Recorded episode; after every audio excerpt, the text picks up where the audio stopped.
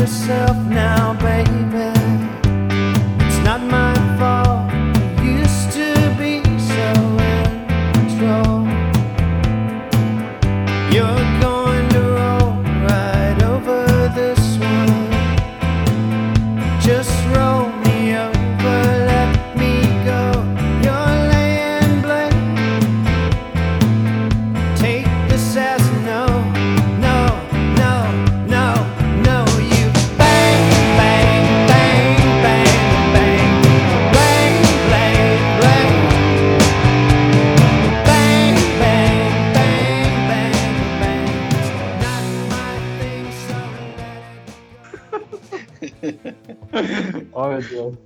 Nem tava gravando gra- ainda, pô. Já, conteúdo de ouro já tava rolando aqui.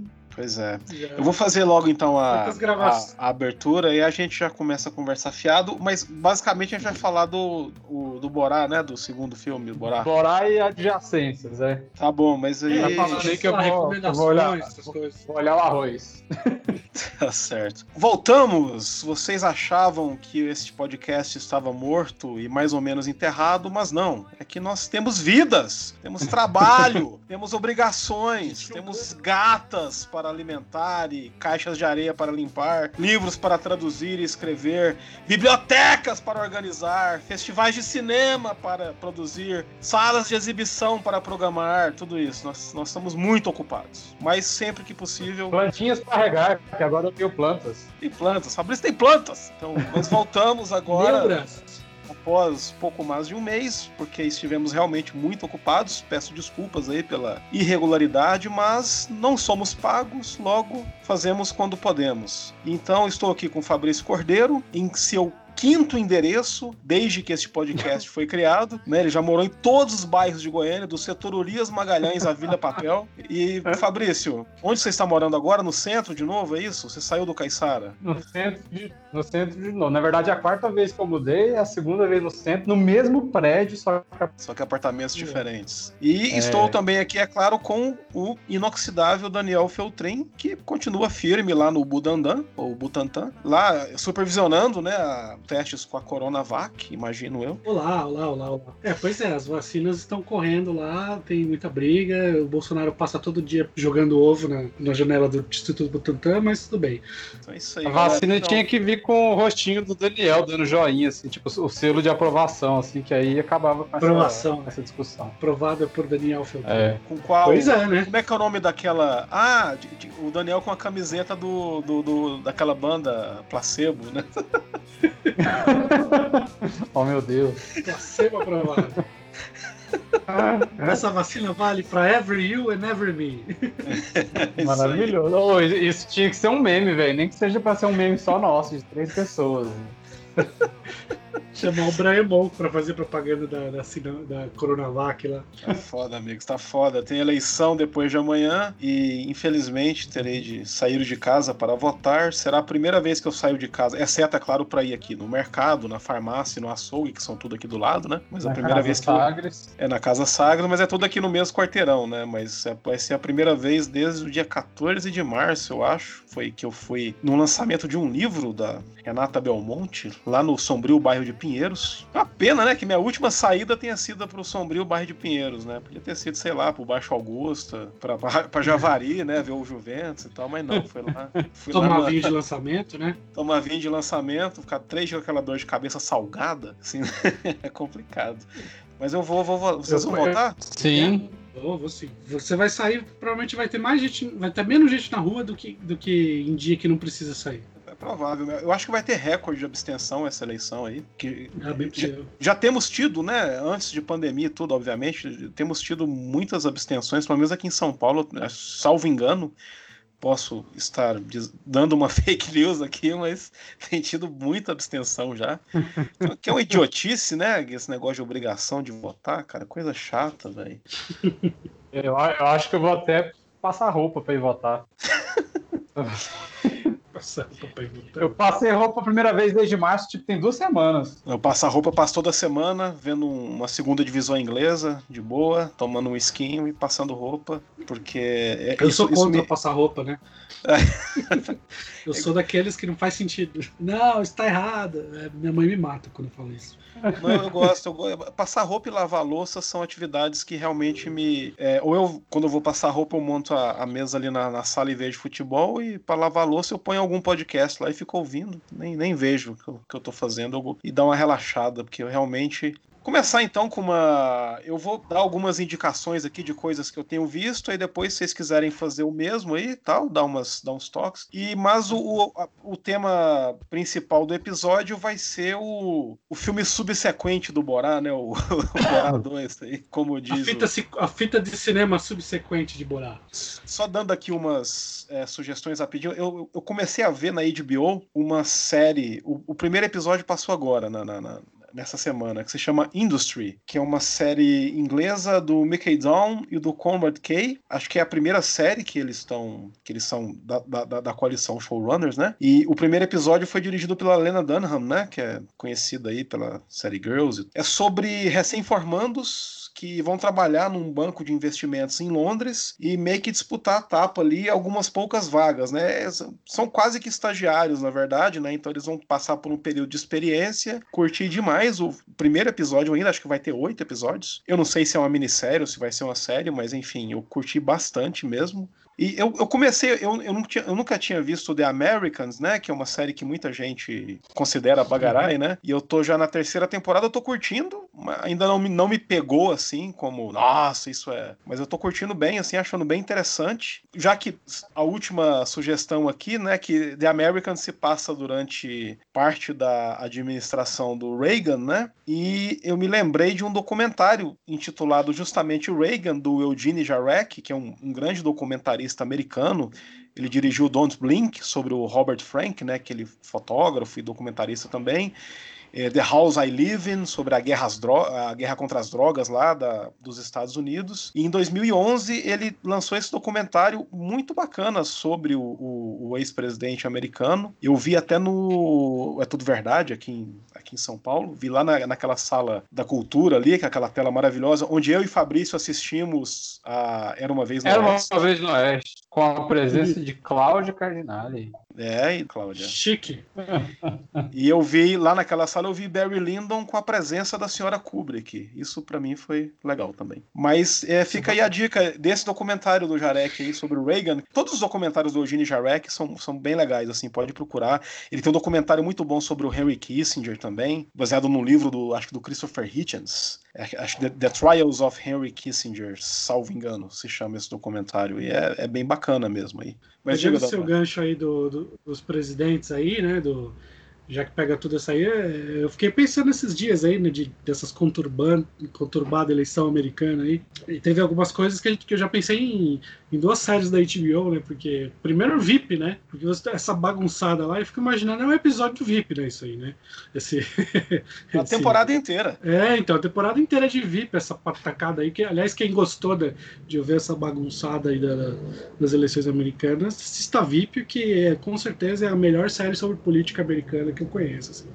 Teve uma notícia também do, do, do- No meio da história, não sei se é real essa notícia, se ou uma fofoca em si, né, que, que me remeteu a outra série da HBO, foi que nessa loucura do Trump lá, o... disseram que ele ligou pro, pro Rupert Murdoch lá falando puto da vida porque deu, acho que Arizona pro, pro Biden, a Fox News, né? A Fox News deu Arizona pro Biden, ele ligou puto da vida, como é que você faz um negócio desse? Aí eu falei, putz, isso deve, estar em alguma temporada de Succession mais pra frente aí. Sim, por favor. Mas realmente, é- essa, essa minissérie que eu acompanhei na, na semana passada das eleições norte-americanas foi realmente divertidíssima. Muito foi boa. muito, muito bacana. Divertidíssimo.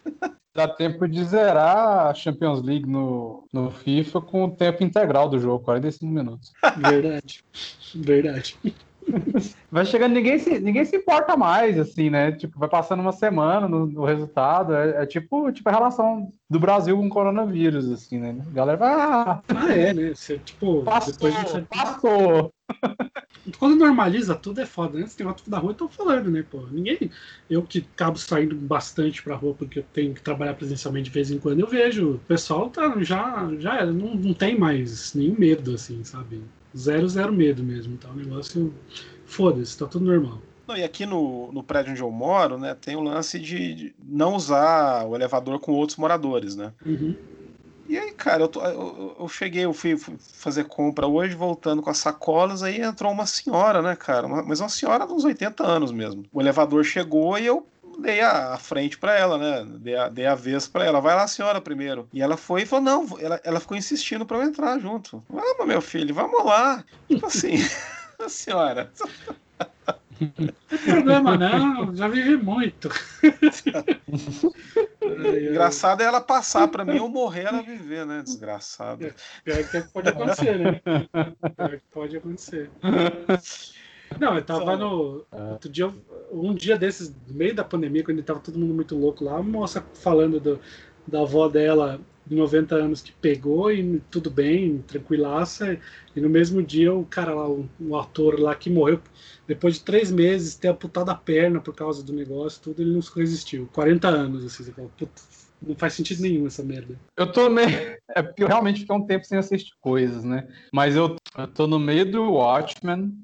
Então, eu não gosto. Eu acho que eu já comentei isso em algum momento do podcast, a gente falando de leftovers, sei lá que eu falei que o. Como é que é o Damon Lindelof, não é isso? Isso. Sim. E eu tenho meio que ranço, ranço dele, assim, porque ele fica nessa punhetagem, assim, de eu tenho a chave de todos os mistérios, você me acompanhe, me dê as mãos, que lá no final você entenderá tudo ou não. Tem essa ultravalorização do mistério, assim. mas o aspecto, digamos, um tanto mítico do Watchmen é bem interessante esse universo, assim, tá, tá, tá me prendendo na série. Os personagens são bons, né? É, então. Eu sei que o André gosta O, Eu, eu curto, eu curto Watchmen, eu curti, né, a minissérie Watchmen, mas eu curto bem mais Leftovers. Leftovers, inclusive, estavam repri, tavam reprisando em algum canal da HBO na semana passada, né? Passam o tempo, as maratoninhas, né? E eu revi ali o, Uhum. o, o primeiro episódio do Leftovers lá. Eu falei, caralho, isso é muito bom mesmo. Eu, eu acho muito foda mesmo, Leftovers. E, e eu, eu tenho vontade de ler o livro do, do Tom Perrotta, né? Que inspirou a, a série. Uhum. E não li. Você leu, Daniel? Uhum. Não, não li não. É que eu sei que o livro ele é uma parte só de base mesmo. Tem muito personagem que é coisa da série mesmo, que que tanto que na metade da segunda temporada acabou o material do livro, é? e inclusive a terceira e a segunda temporada são as melhores. É, Isso que o Fabrício falou aí do mistério, eu acho que é o charme de Leftovers, né? Que tipo é Let the Mystery Be, né? A ideia é de que tem muita. Você precisa muito de resposta, né? Você precisa ter o contato humano, você precisa ter. O mistério mesmo é a relação humana que você tem entre as pessoas ali no meio daquela situação absurda, né? Não vou não dá pra dar spoiler na série, né? Porque tipo, não conta o que aconteceu, né? Mas é meio que a par- parada, é meio que a ideia, né? Que eu acho que no Lost o Damon Lindelof acho que não soube resolver isso, ou também por questões também extra-campo, né? Vamos dizer assim, né? Mas que em Leftovers ele faz maravilhosa- maravilhosamente bem, né? É, eu acho que o Lost tem um problema grave, que é, é é o fato de ser uma série de TV aberta e as temporadas serem muito longas, né, cara? São 22, 23 episódios por temporada, né? Sim. E, e são seis temporadas que o Lost teve. Não sei, eu acho que até a terceira são é aquele esquema de 23, aí teve greve de um roteirista e as outras foram menorzinhas, assim. tipo, menorzinha 15. 16, 17. É, por aí. Então, mas aí, aí é um problema muito sério, né? Você sustentar aquela coisa. Acho que se fosse uma série de. Mesmo que fosse na TV aberta, mas com menos episódios por temporada, eu acho que teria sido mais bem sucedida. Mas eu gosto muito de alguns episódios de Lost. O, Lo, o. Lost contra, contra. meio que pesando contra o meu ranço, assim, do Lemon- Damon Lindelof, assim. Talvez até por conta dessa época que, que rolou de ver, assim, que era, que era pré-Netflix, né? Pré-algoritmo, pré tudo, tudo, tudo no teu colo, assim. Mas ela, ela, é- ela é uma série que eu gostei, assim. Eu não, eu não revisitei, até por, por alguns motivos que o André colocou aí, né? mu- Muito, muito episódio. É é uma série que também ficou conhecida por muita injeção de linguiça, né? Mas Sim. no geral eu acho uma série boa, assim, eu tenho boas lembranças dela, uma boa série sobre morte, né? E, e muita gente mete o pau no final, assim, que eu, eu entendo o porquê, mas eu, eu até tenho eu até tenho uma boa relação com o da série, sabe? Eu também. Na época eu não Eu fiquei acho puto, que- não. Eu achei Não. que. Eu, eu acho que espalhados por, por, esse, por esse oceano de episódios, né? De, sei lá, nem sei quantos episódios são ao todo na série. Tem. Há, há epi- em todas as temporadas. Naruto, né? É, em todas as temporadas há episódios sensacionais, assim, assim, algum- um ou outro, assim, você encontra. E eu sei porque ela, ela passa, ela tá passando agora, não sei se é no Sci-Fi, tá reprisando, um canal a Provavelmente cabo aí, Sci-Fi. né? E aí tá passando, eu paro pra ver, do nada, assim, eu revejo parte de algum episódio e lembro mais ou menos onde, onde que tá a história, né? E, e curto, assim, é, é uma coisa que eu, eu curto revisitar mesmo, assim. Eu, eu acho que a única série que, que realmente é longa, que tem, é, tem essas temporadas gigantes de TV aberta, e que eu, eu revi duas vezes inteirinha de cabo a rabo com o mesmo prazer, acho que é 24 horas mesmo, que eu, eu Hum. revi as, todas as temporadas, inclusive as, as, a- aquela que foi feita anos depois, né, do fim da série original, Sim. que são só 12 horas, na verdade. eu, eu é- é- acho é, é uma puta série em, termos de ação, em termos de... Proposta também, né? É, eu acho muito foda mesmo. O Kiefer Sutherland é do caralho também. É, eu acho muito, muito foda 24 Ah. horas. E pra mim não tem barriga. É né? uma excelente, é uma excelente obra polici- policial, assim. Tem, as cinco primeiras temporadas eu acho que eu vi umas três vezes, assim, que eu acho que são as melhores. Depois dá uma quedinha, mas ainda eu acho interessante. É uma série que eu não que eu vi só o começo, sim. Acho que falando na dessas séries assim, faz 24 e, e Lost são as séries que me fizeram ver séries, assim. Eu já eu conhecia série, conhecia Arquivo X, conhecia Twin Peaks, essas coisas e tal, assim, mas eu não tinha hábito de ver série, né? Porque não passava aqui, né? Para quem é novinho e tá ouvindo esse podcast, não pode parecer maluco, mas não passava série aqui. Era muito complicado de passar série aqui. Passava Six Feet Under, mas passava tudo meio bagunçado, repetia tudo demais e tal. E aí, acho que quando começou a passar 24 horas, principalmente depois Lost, passava na Globo depois, do Jornal da Globo, essas coisas. E aí, como teve uma ideia, teve um boom, né, de, de, de, de séries no Brasil que as pessoas começaram a assistir. Depois veio Foi. House e tudo mais, assim. E aí começou a internet, né? Aí que, eu- que a internet começou a baixar mais, eu acho, né? Era muito difícil baixar nessa época, né? Então, Teve aquela tentativa de, de Heroes também. Eu também com 24 horas a, a ter mais interesse por série, assim. O 24 horas realmente foi um fenômeno, né? Foi mesmo. Foi, foi bastante, foi bem louco. Aquele final da primeira Você temporada é falou muito que louco, assim. Feet Under, o A7, é, o A7, é, nossa, demais. E o, e o 24 Horas também, ele tinha, pelo menos na minha cabeça, eu não sou exatamente um série maníaco, assim, historicamente falando, mas na minha cabeça foi uma das, uma, das primeiras séries, eu acho, de... por ser muito impiedoso com os personagens, assim, tipo, personagens importantes morrendo, assim, sabe? Tem Verdade, umas mortes muito trágicas, assim, credo. Cara, É, tinha umas isso, coisas velho? muito Ma- malucas, Como né? assim? Como é que você faz isso comigo 9 horas da noite, cara, antes de dormir? É, 24 eu, comecei a vê-la, é, o Dan- o Daniel tava falando aí, né, da, que é- não era tão fácil o acesso, imagine pra mim, eu- na, na época eu tava morando no interior de Goiás, né, entre, foi antes de eu mudar pra São Paulo e tal, às vezes tinha TV por assinatura em casa, mas aí meu pai, ele enjoava, ele cancelava a Sky, né, e aí eu ficava meio vendido, e a 24 Horas eu comecei a ver, a, a primeira temporada de 24 Horas que eu vi foi a terceira, depois que eu, eu fui atrás das duas primeiras, obviamente, mas eu vi a terceira e o que me impressionou, e eu sabia, não sabia quase nada da série, né? E o que me impressionou demais, né, que foi que na a certa altura da terceira temporada um personagem importante ali que trabalha com o Jack, é um terrorista exige, né, que o Jack mate o cara, né? E, e aí acho o primeiro choque que eu tive com 24 horas foi esse, né? Porra, não, não tem regra então, né? Qualquer um pode morrer nessa merda. E isso, hoje em dia, depois de Game of Thrones e tudo mais, isso é feijão com arroz, né? Feijão com Acho que arroz. to- to- toda série meio que brinca com isso hoje em dia, né? É demais. Ma- Mas, Mas agora, eu 20 vou, agora eu vou ser obrigado a dar o, dar o spoiler, né? Porque você falou do negócio que é realmente importante. isso. É, aí se você quiser, depois a gente vê aí quando que pula, pula um pouquinho pra frente, que é que eu vou dar um spoiler. A primeira temporada é muito louco é isso, porque você passa o, o- Acho que a primeira temporada tem toda a questão da, da sequestro da filha dele, né? É isso, né? A filha da mulher. Das da duas. filha da mulher, né? E que É. você Aquilo- passa o tempo inteiro aquilo, não sei o que lá. É. E a última cena da, da porra da primeira temporada é a mulher morrendo. E você fala, puta que pariu, eu não assisti tudo isso pra isso? Como assim? Como assim? Desesperado. Eu falo, que merda é essa, caralho? O que que tá acontecendo? Assim, eu nunca tinha visto nada, assim, sabe? Na TV. Não tinha essas coisas, né? É, é bem, é bem- eu acho bem maluco É o que o. André falou. É, o- André já começou na treta essa terceira temporada. Esse episódio mesmo aí é, como o André falou, sem regras, assim, porque você tá ali, né, naquele pré, pré- pronto pro cliffhanger, né? E você sabe que uma série normal não, não mataria o personagem, né? Na verdade, só te seguraria ali e alguma coisa aconteceria para resolver, né? Não, ele- eles pisam no acelerador mesmo, assim. Não, cara. E, e é tão louco, e, e tem, e tem uma ironia tão grande, essa, essa passagem especificamente, tipo, esse personagem é um pau no cu, né? Ele é um chato do caralho, né? O, é o- e, e aí, só que é tão terrível a, a coisa, é montada de uma tal maneira que você termina com pena do cara, né? Você fala, não, não ele não pode morrer, porque você fica três temporadas com ódio do cara. É, ele, ele é humanizado. Ele é humanizado em um episódio, tipo. É inacreditável, é incrível.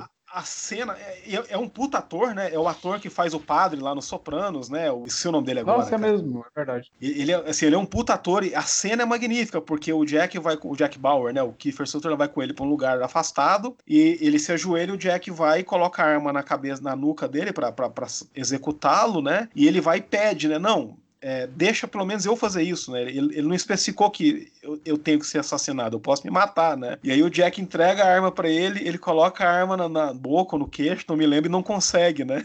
Aí ele devolve a arma pro Jack, aí o Jack dá um tiro na cabeça Uhum. dele. E eu falo, que, que porra é essa? O que, que vocês estão fazendo comigo? É, a cena é incrível mesmo, nossa senhora. É, é- é todo um. Nossa, é, é todo um rolê, né? É uns. É uns. Eles tiram um tempo todo pra essa, pra essa dinâmica da, da morte do personagem, assim, é muito louco. E eu, e eu lembro também de ser filmado de um, de um jeito meio. Usa uns planos abertos, assim, como se realmente te, te desse esperança de acontecer alguma coisa, né? É como se sugerisse que alguém fosse chegar ali, ou alguma coisa fosse acontecer mesmo, né? É bem isso mesmo. O, o ator que faz o, o, o- o personagem aí que é sacrificado, ele, ele também tá na, na Nurse Jack, né? Ele é o, o farmacêutico lá da Nurse Jack, que é uma série da qual eu gosto bastante, que é uma série com a Ed Falco, né? Que é a Carmela Soprano. Eu acho bem, bem bacana mesmo. O ator se chama Paul Schulze. É, Eu não ia lembrar o nome dele nunca na vida.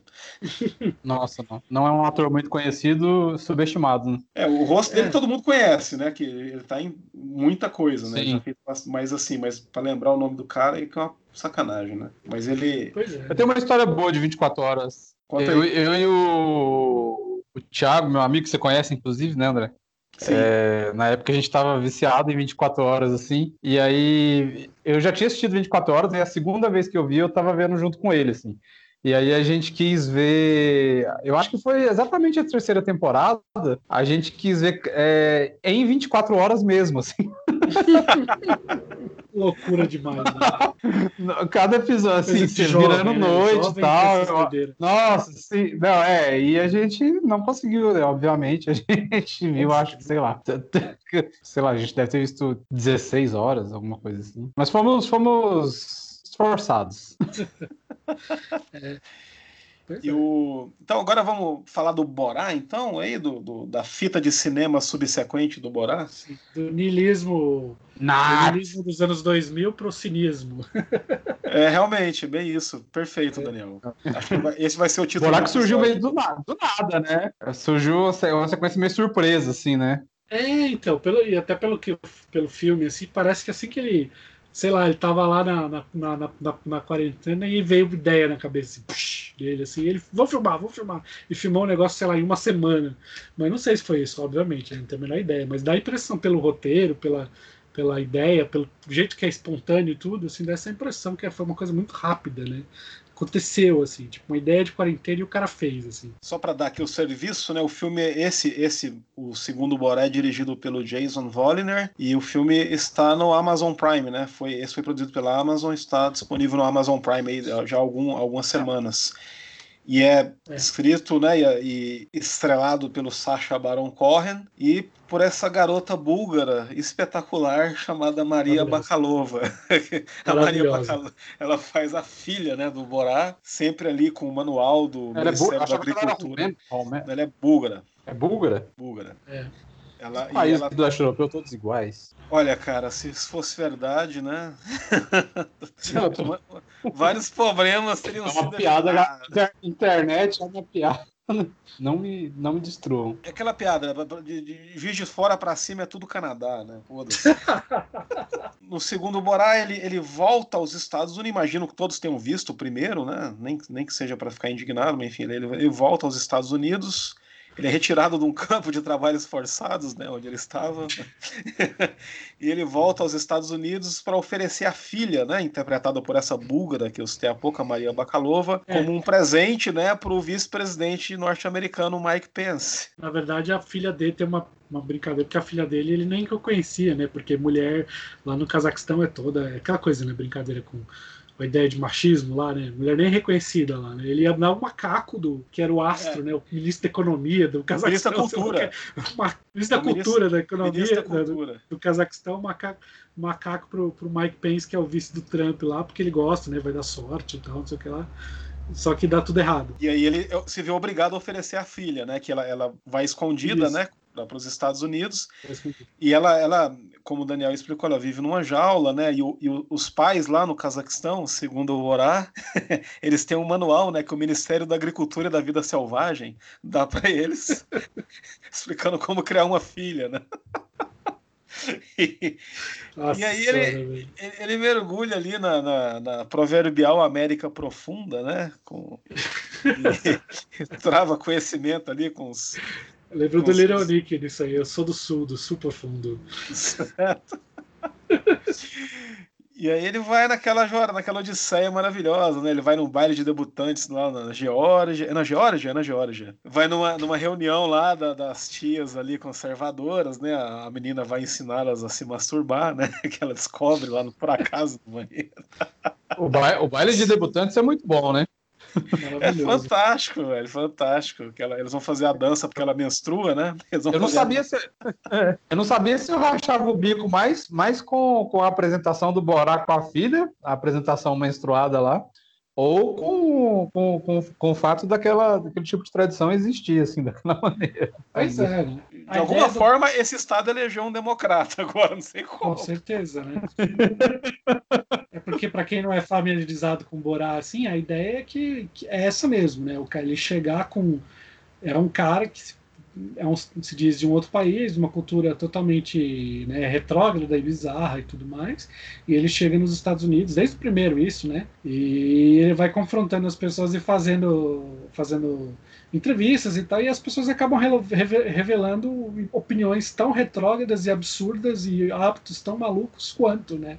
Assim, teoricamente que seria o Ocidente, né, esclarecido. Essa é a grande piada, essa é a grande morte, né, do Borá, né? E dessa vez ainda mais Ah. é, no, no, no- no outro, eu acho que ele foi, não lembro direito onde que ele, para onde ele foi, mas nessa ele se focou bem no sul dos Estados Unidos, né? Ele... O primeiro tem mais esse, esse- Os dois tem, né? O primeiro tem mais esse estilo de. Realmente a galera crendo ali que. Pessoas reais, né? acre- Acreditando que é um documentário. Reportagens, né? Com esse repórter aí do, do Cazaquistão. Esse, esse tem uma. Tem uma linha mais ficcional a ser seguida, né? Embora tenha esses momentos também. É, até porque ele, ele, durante muito tempo ele falava, né, o Corrin falava que era, seria impossível fazer um segundo filme do Borá, porque as pessoas, todo mundo já conhece o Borá, né? E a, esse modus operandi dele aí de constranger as pessoas do contrapé não seria mais possível, né? Porque a pessoa, ah, você tá de sacanagem, eu sei quem você é. Mas nesse filme ele, ele ainda consegue, ainda consegue se disfarçar aqui e ali, né? E você vê claramente que ele tá reprisando, né, digamos, esse modo de, de, de, de criar, né, as situações e tudo. E usando muito bem a menina, né, que obviamente não, é, não era conhecida até então, né? Então a reunião lá com as, com as tias lá do... é hilário aquilo lá, porque claramente elas... que ela vai lá... Você Use your finger, né? Your finger, É. and press here.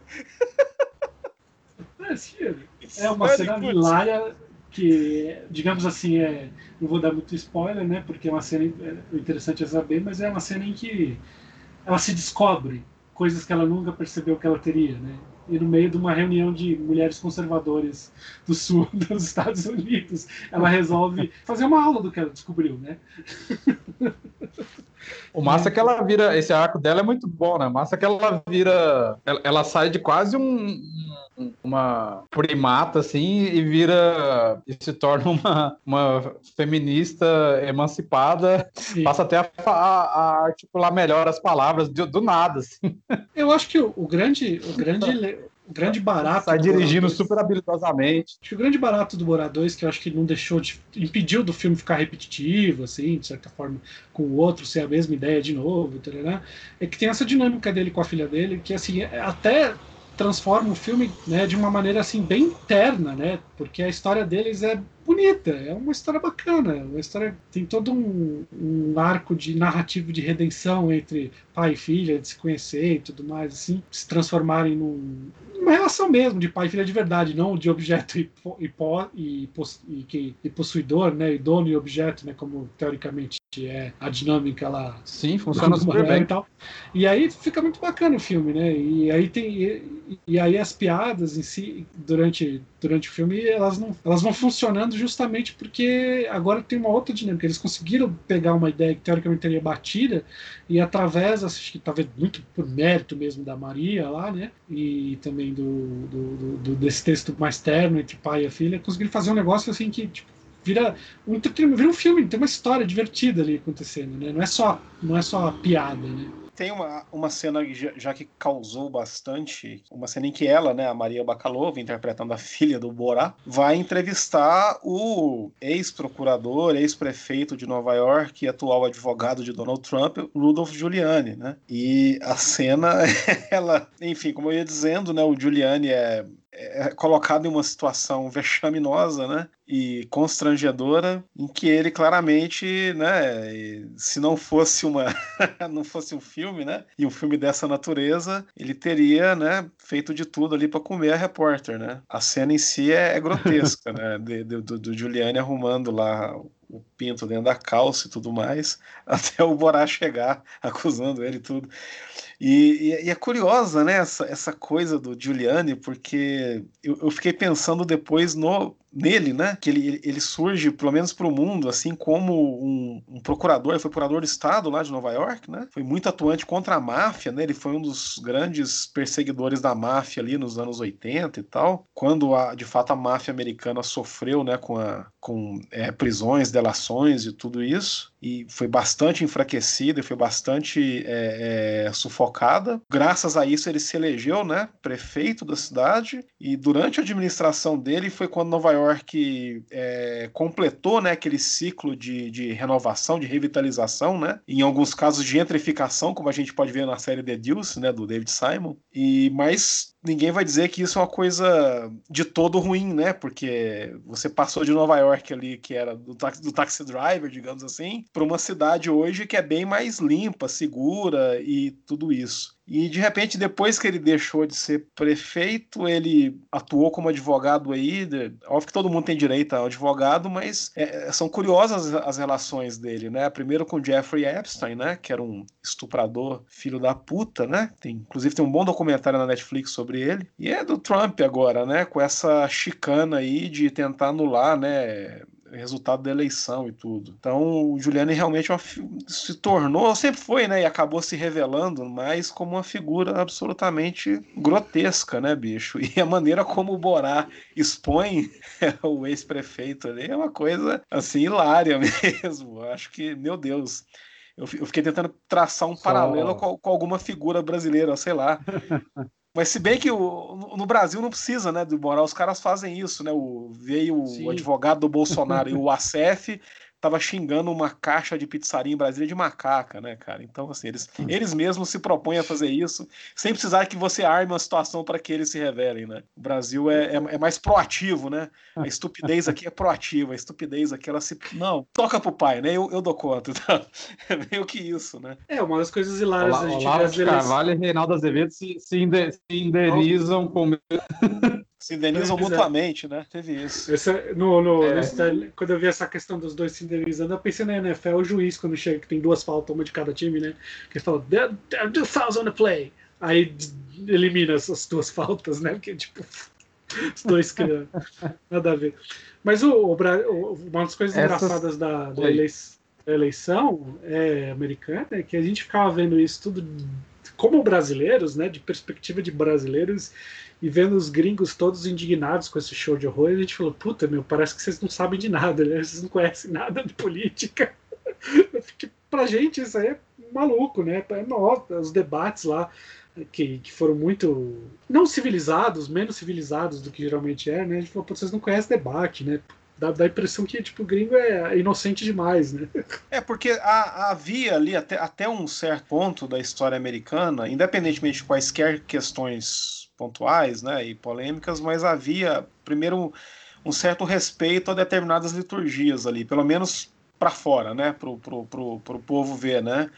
Então, um respeito à liturgia do cargo presidencial, né? um respeito à, à, à liturgia da, do processo eleitoral, dos debates e tudo. Né? É claro que houve campanhas mais ou menos agressivas, né? e houve também eleições que foram hoje se sabe, foram roubadas mesmo, né? A 1960 lá do Kennedy, com a família Kennedy usando os laços com a máfia e tudo, inclusive. E a de 2000, né? Agora mais recente, né? Com o Jeb Bush lá na Flórida, ajudando o irmão. Eu nem sei se foi o Jeb Bush, porque eles se odeiam, né? Mas pelo, houve claramente ali uma, uma, uma fraude eleitoral na Flórida. Mas família é família, né? É, na Flórida em 2000, né? Então, é, de fato. Mas havia... É, o, é que essas eleições, tudo isso se escancarou por causa dessa figura não medicada, né, que é o Trump, né, que é, um, é o, o personagem que ele é, né, que é ah, anti-establishment, anti-sistema, eu sou diferente, que é exatamente o que o nosso Jair faz aqui, né? Então, e, e também isso que eu falei de, de, de, desrespeito à liturgia do cargo, o posto que ocupa, o, o Jair faz isso todo dia, né?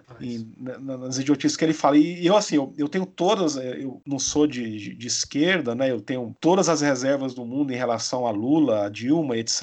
Mas se você pensa aí desde a redemocratização, né? né? O, o, o, primeiro, o Collor era meio Collor, né? Mas ainda havia, ele ainda tinha essa preocupação, né? Até pela vaidade dele, né? Com a, a presidência da República e tudo, né? O, o Itamar é um mineiro, né? E tal. O FHC nem se fala, né? Que falando em vaidade e tudo, mas todos eles, né?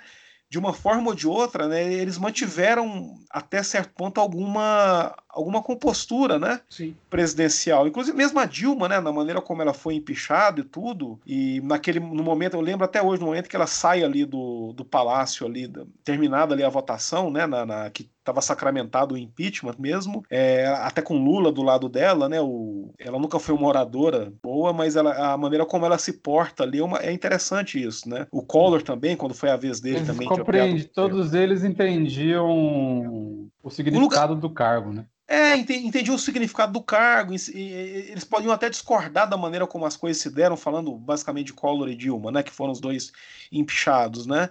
Mas o Collor também saiu, numa, assim, entre aspas, numa boa, né? Ele não, ele respeitou o rito ali, né? Primeiro político, depois jurídico e tal. Inclusive ele foi absolvido, né? Juridicamente. E a, a Dilma também, né? Assim, ela fez o possível e tal, e os dois saíram, né? A questão é que essas figuras, Bolsonaro e Trump, né, eles são tão é, é, escrotos mesmo, que eles não entendem, parece, o, o, o, lugar que eles ocupam, o posto que eles ocupam, eles não têm qualquer respeito, né, por, por, por quaisquer liturgias, né, de, de trâmite, de, de burocrático ou muito menos democrático, né? Então é sempre essa, essa tensão imbecil, né? Então agora tá lá o cara lá se, se agarrando lá na, na, na, na no, no, gabinete, no salão oval, para não, não, não sair, né, cara? Assim, é, é uma coisa muito bizarra. E, e, eu falo, em 22, se o Bolsonaro perde aqui, eu aposto, cara. Ele, ele ganhou a eleição falando em fraude eleitoral, cara. Assim, sem lógica. O cara ganha e reclama de fraude. Vocês lembram disso? É porque ele fala tanta merda que a gente, é, é difícil manter né, a, a planilha atualizada, né? Mas ele ganhou a eleição aqui falando em fraude, reclamando, dizendo que urna eletrônica não é. Cara, ele ganhou. Então, se urna eletrônica não é confiável, se nada é confiável. É, é, fácil mesmo fraudar qualquer merda dessas, né? Seja manual, seja eletrônico, seja o que for. Os, os caras aí estavam travando o, o, o, site do, do Supremo Tribunal, Superior Tribunal de Justiça aí, né?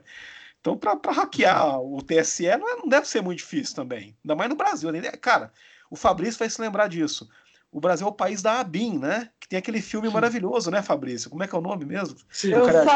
sabia que Segurança Nacional. isso, eu sabia. Segurança Nacional, né? Sim, parado, ABIN, Exército né? Brasileiro.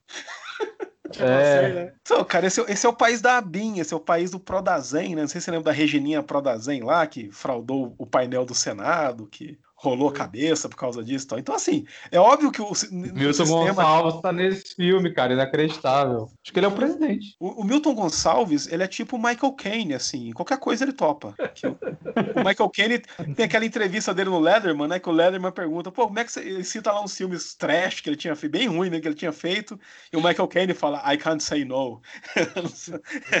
O... Pô, Segurança Nacional eu vi duas vezes, que isso. Tô louco, velho. O, um dos memes mais divertidos do Twitter é quando tem aquelas coisas assim, tipo, ah, por- tipo, esse dia teve, um- esse dia teve um, né? Fala assim, ah, diz, diz aí o sobrenome que você não mostra no Twitter, né? Aí todo mundo retweetando, fala, boa, boa tentativa, Bim, boa tentativa. Me- Meus respeitos, Abin. Eu queria que. É, é o problema é que no Brasil, né, os documentaristas eles são muito sérios, né, cara? Eu queria. Porque assim, eu, eu, eu tenho também muitas reservas em relação ao cinema do Michael Moore, por exemplo, né? A certas táticas que ele usa, a maneira como ele monta determinados trechos dos, dos documentários dele, algumas informações ali que são parciais mesmo, tendenciosas ou até erradas mesmo. Ele faz isso mesmo, né? Mas é o que ele faz, por outro lado, se você parte do pressuposto que muita coisa, ou algumas coisas que você vai ver e ouvir ali não são bem aquilo, mas a, a postura provocativa é muito importante, né, cara? E eu queria, né? Mas não, a gente tem a Petra Costa, né, cara? Fazendo aquelas. Ah, meu Deus. Então, eu queria pegar esse gancho aí do Michael Moore pra pra voltar ao Borá, a cena do Giuliani, né? Eu acho que é o mesmo princípio do Michael Moore que você tá falando aí, porque é uma. Esse Borá ele é bem mais editado, né? Esse segundo. Ele, Sim. é... ele é mais refém das edições, né? Inclusive, aquela. Isso às vezes atrapalha algumas piadas. Por exemplo, é, é sensacional a estratégia dele se vestir como Donald Trump ali, carregando a, Sim. a, a filha dele lá, é a filha, né, a filha dele, né? Que ele carrega. Sim. E aparecer lá no, no, no comício, lá na palestra do Pence, na apresentação, mas você percebe que tem uma. Que, que é muito montado, né? Claramente montado algumas coisas, algumas reações do Pence, que poderiam ser em qualquer momento ali da, da fala dele, e eles tentam casar ali com as provocações do, do Sacha Baron Cohen vestido de Donald Trump ali. que Provavelmente não, não aconteceu exatamente daquela forma, né? A montagem ela ela é um pouco mais, um tanto evidente, assim, e às, às vezes não favorece muito a, a piada, né? Esse momento mesmo não, me pareceu uma boa ideia, mas como execução no filme não pareceu funcionar muito bem, né? O primeiro ele é mais solto, né? O primeiro filme ele é, as coisas estão mais acontecendo, né? Os planos são mais longos, né? Não, não tem tanta, o filme não, não, não, não encosta tanto na não depende tanto da edição, assim. E, e eu acho que a cena do Giuliani também é um pouco disso, né? Porque é, é muito montado, é, a serviço de uma provocação, até por conta do histórico do Giuliani. É quando ele, quando o Giuliani pede o telefone dela, né? Fala, ah, você me dá seu endereço, seu telefone. Acho que ele fala algum, alguma coisa assim quando ele tá sentado na cama.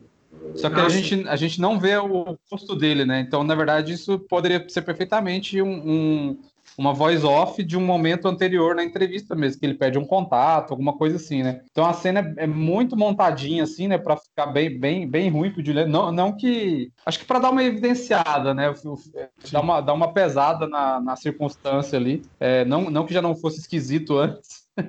Mas é, é uma cena bem, bem montada, assim, pra, pra dar treta, né? É similar àquela cena do, do Tiros em Columbine com o Charlton Heston, né? Que é, É, bem. Exatamente. É bem. Foi inclusive o que me tirou do documentário, assim. Eu tava gostando muito até ali. E naquela cena eu falei, pô, mas isso aí, sei lá.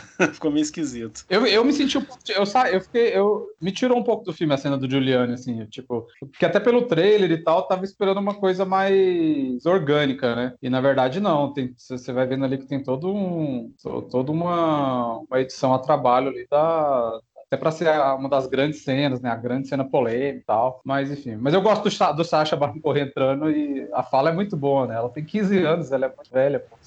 Sim. é muito velho pra você. Ai, Assim, não tô Deus. querendo inocentar o Giuliani nem nada, assim, mas é só, Não, não, né? não. A gente sim, tem uma- questiona essas coisas. Tem uma mão mais na- narrativa forte ali, né? É porque, de certa Mas forma, assim, não caga deixa de pro Giuliani.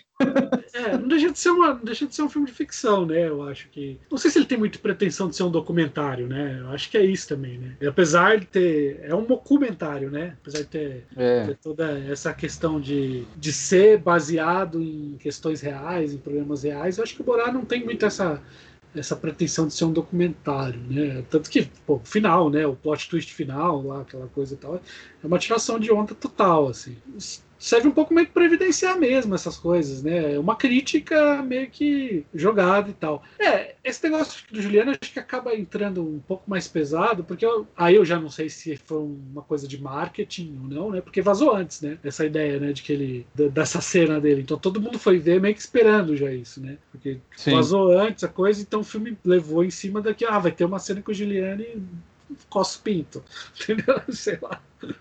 Aí, aí, aí até, até que ponto que isso era para ser uma parte mais importante do filme, ou não sei o que lá, o grande clímax, eu não sei, né? Eu precisaria rever e, e pensar um pouquinho mais nisso. Mas acho que é uma questão disso, de não de realmente ser um- uma crítica, né? Uma crítica e, e ter uma tiração de onda bem grande, assim. Agora, agora, agora eu fiquei meio que pensando nisso, né? O primeiro eu não eu vi há muito tempo, eu não revi para ver, né? Não achei, não tem nenhum lugar, né? Saber como é que como é que essa questão de narrativa funcionaria entre um entre um e o outro. E como é que vocês acham? Vocês que lembram melhor? Ah, eu acho que o que faz a. Eu não lembro tão bem assim, não, mas você fala na relação entre os dois filmes, não é isso? É, sim, sim. Como sequência, né? Cara, eu acho que o que, a- a- o que mais liga um ao outro, assim, é a- a- aquela, aquela introdução dele ter que voltar, mas é ele, igual o André falou aí, ele já é conhecido, né? Tem até a piada sobre isso, assim, que é o Sacha Baron Cohen andando ali na, na- nas ruas e o pessoal reconhecendo, né, o personagem. Mas o, prim- o primeiro não tem, não- ele, não é, ele não tem uma linha ficcional tão, tão clara, né? Ele- é quase um, um trabalho de sketches, assim, né? É, o, o primeiro, eu me lembro que o, ele- eles, eles, é, eles gravaram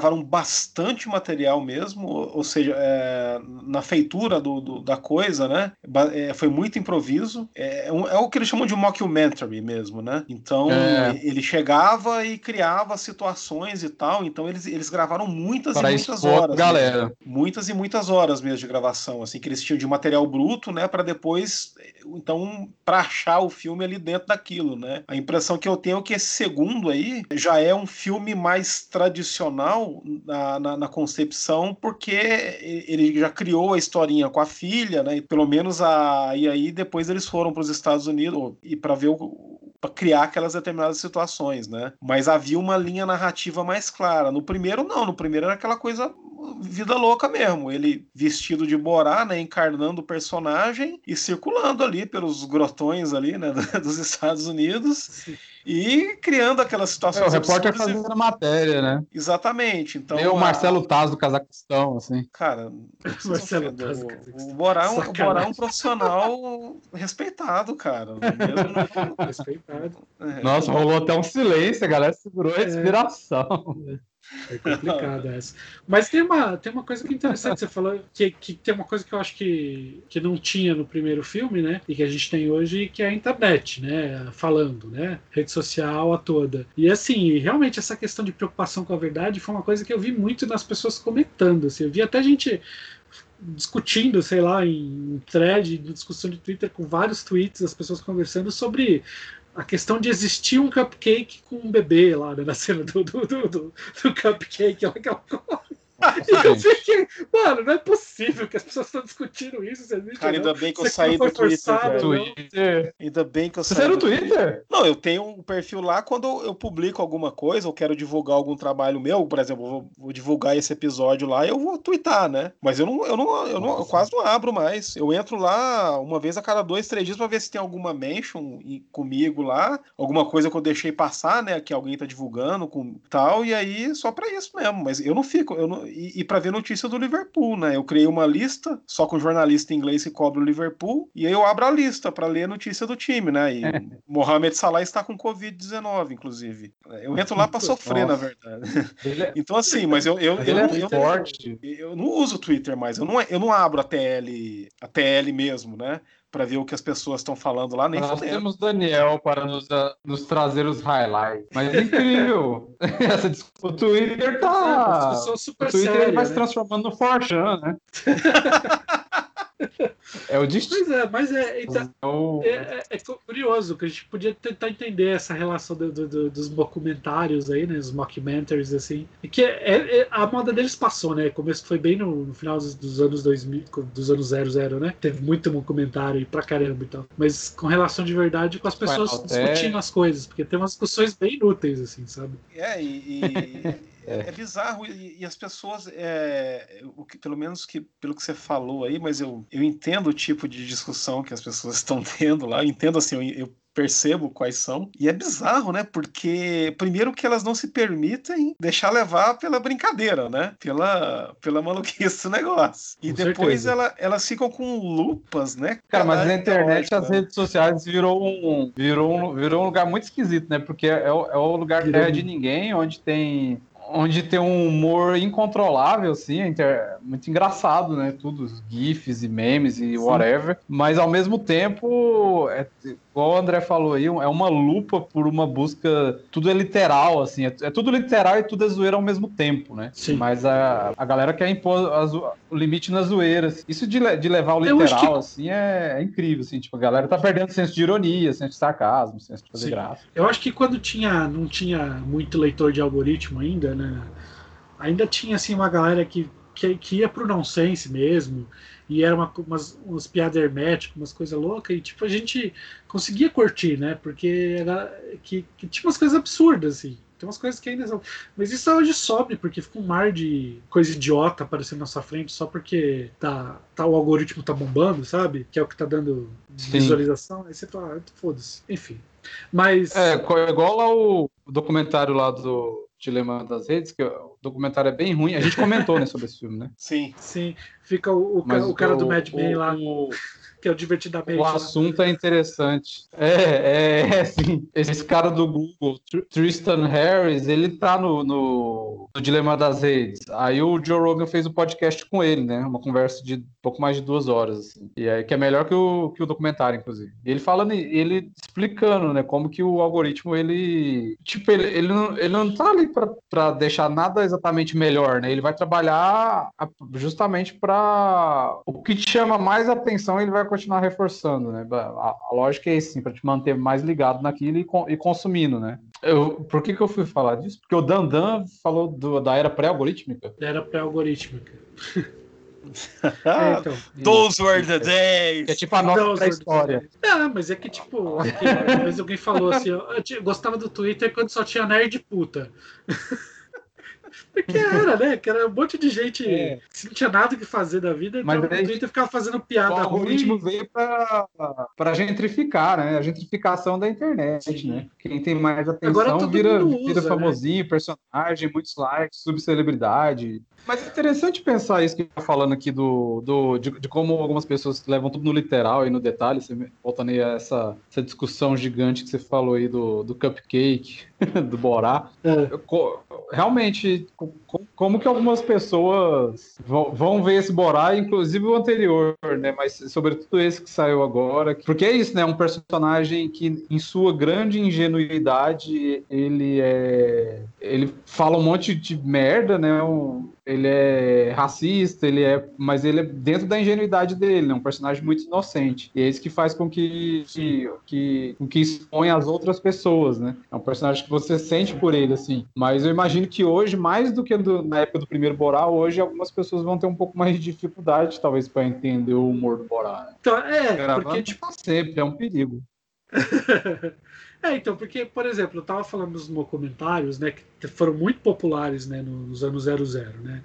Começou a ter, eu acho que começou com, talvez tenha sido com The Office mesmo, né, os documentários. Eu talvez acho que isso volte agora, porque as pessoas estão indo atrás, tanto que The Office, que agora que tá nas pla- plataformas de streaming, tá voltando assim muito forte, as pessoas estão assistindo The Office com bastante, assim, coisa muito louca. O seriado que acabou, sei lá, quase 10 anos atrás, né? Eu acho que vai ser interessante ver essa relação das pessoas com o documentário, porque até porque outro dia eu vi, teve- não faz muito tempo, uma discussão sobre The Office, a, a menina achando, nossa, mas The Office, não sei como é que vocês conseguem ver The Office, é extremamente machista e preconceituoso. Minha filha, é um documentário. Você está simulando essas pessoas serem machistas e preconceituosas para você criar aquele efeito, para você criar aquela comédia, para criar a ideia de, de vergonha alheia. É por isso que chama documentário, né?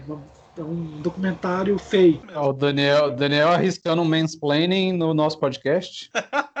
mansplaining de uma pessoa imaginária que nem diz quem era. Tô brincando, é imaginário. A pessoa existir, né? As pessoas que estão no Twitter vão saber quem que é. Quer dizer, eu não lembro mais quem é. Eu não lembro mais quem é a pessoa, porque é uma pessoa X que eu nunca segui, mas é uma pessoa que, tava, que foi até meio ridicularizada por isso. Mas é pessoa ridicularizada, mas cada vez mais aparecem pessoas assim, sabe? Que não conseguem dissociar uma simulação irônica de um documentário da realidade. Elas acham que elas não conseguem. Se elas não fazem isso nem no documentário, que é teoricamente uma, uma simulação de uma, de uma situação política, geralmente, que estão querendo falar, imagine numa ficção. Imagine é. numa ficção. Ela vai olhar a coisa e vai, vai, vai ver tudo literalmente, entendeu? E é muito estranho, isso me preocupa muito, falar a verdade. Uh, uh, não há mais essa, essa capacidade né, cognitiva mesmo de, de, de, diante de uma obra de arte, seja um filme, seja um romance, seja uma série de TV, seja o que for, a pessoa entender o que ali é, é, é, é da situação, é do personagem, é da própria estrutura da coisa e o que não é, né? Tudo tem que estar sempre ali na, na superfície, muito claro, assim, né? Posicionamento político e tal, e tem que ficar pagando o pedágio ideológico, né? Não, não interessa para que lado, né? Porque, como eu já disse inúmeras vezes na vida, a estupidez é ambidestra, né? Assim, a direita, para a esquerda, ah, não certeza. interessa. Então você tem que ficar ali, tem que tá, estar tá muito claro o tempo todo, né? Que não, não é o narrador, não é o personagem, é o autor mesmo, que o autor se posiciona daquela forma. Isso é a uhum. morte, né? É o beijo da morte de qualquer forma de expressão artística, né? É, é isso é, é, o stalinismo puro, né? Culturalmente falando, né? Assim, é, é o tipo Sim. de ou stalinismo ou a arte, para não falar aqui só da, de uma do totalitarismo de esquerda, né? Mas o nazismo também você pega lá o, aquele magnífico documentário A Arquitetura da Destruição, você vê isso lá, né? Na maneira como o Goebbels lá lidou com a arte alemã, né? Tentou higienizar o negócio e criar uma arte ariana e superior, etc. Mas é sempre isso, cara. Você não, não pode ter nenhum tipo de, de, de, de tensão, de, de ambiguidade, de até de profundidade mesmo, para usar um termo meio velho e, e mofado. Sim. Mas é isso, né? Mas você tem que ter isso, tem que ter, sabe? Eu fico imaginando.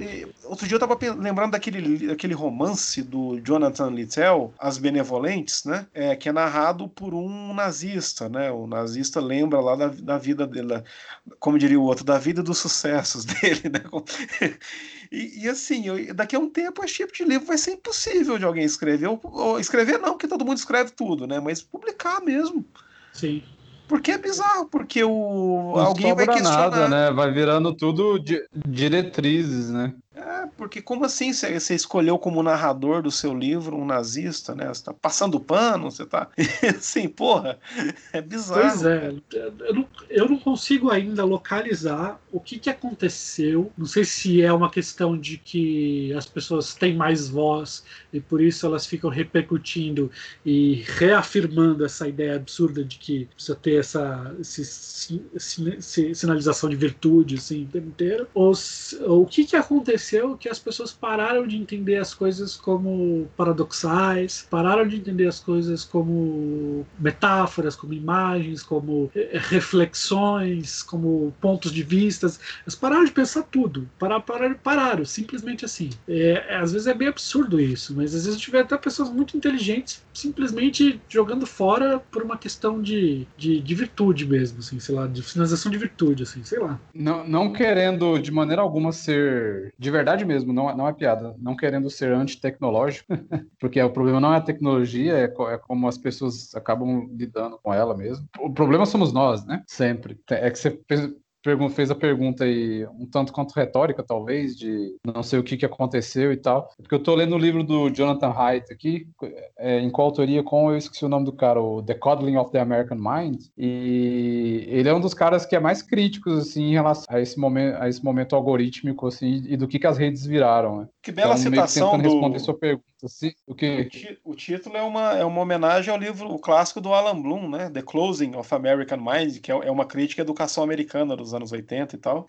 ah, sim, sim, sim, sim. Foi primeiro um artigo que eu acho que tinha um outro título e aí que circulou muito bem, eu acho que foi publicado no The Guardian, não, não tenho certeza, e aí depois virou esse livro, assim, que é incrível, tô na metade. É isso, né, o que a gente fala, a gente resume isso como efeito bolha, né, mas é, ele, ele realmente ele é, um, ele é um psicólogo, né, um terapeuta, e ele faz uma pesquisa profunda em relação a, ao efeito das redes sociais, é, sobretudo pós chegada do iPhone, assim, que se eu não me engano é em 2007, né, mas que nos deixou vem deixando as novas gerações, mas com uma falta mesmo de, de contato com o que é diferente, né? Então a gente vai tendo não só as gerações mais novas, as gerações mais novas elas são mais expostas a isso, né? Mas todos nós a gente acaba se fechando ao que ao que é diferente com uma facilidade muito grande, assim. Então a gente vive num num constante movimento de reforço, né? E aí, por causa disso, é Sim. é basicamente isso que, que acontece, né? Eu Inclusive, o, o, ele tem uma pesquisa, cara, um, um, quadro, um quadro assustador, assim, de como acontece um pico do, do, dos casos de depressão em garotos e, sobretudo, garotas a partir, mais ou menos, de 2015, que é quando você vai ter os adolescentes entrando, assim, a galera começou a usar iPhone, etc, e eles entrando na faculdade e tal, é uma galera que tá começando a ter, ter depressão de um, num número absurdo, assim. É só para dar o serviço aqui direitinho, né, do livro aí que o Fabrício citou. É, não, não, é, não tem tradução ainda para o português, mas é The Decoding of the American não, Mind. Tô lendo é no Kindle. É do Jonathan Haidt e do Greg Lukianoff. Então, para quem lê inglês aí, fica a sugestão. E o título, como eu falei, é uma homenagem, uma citação do, do clássico do Alan Bloom, né? The Closing of the American Mind, que é um livro que também não, acho que não foi traduzido para português, eu acho um crime, porque é um, foi lançado no final dos anos 80, salvo engano, e é, ele aborda aí a, a, a depauperação né, do ensino superior norte-americano.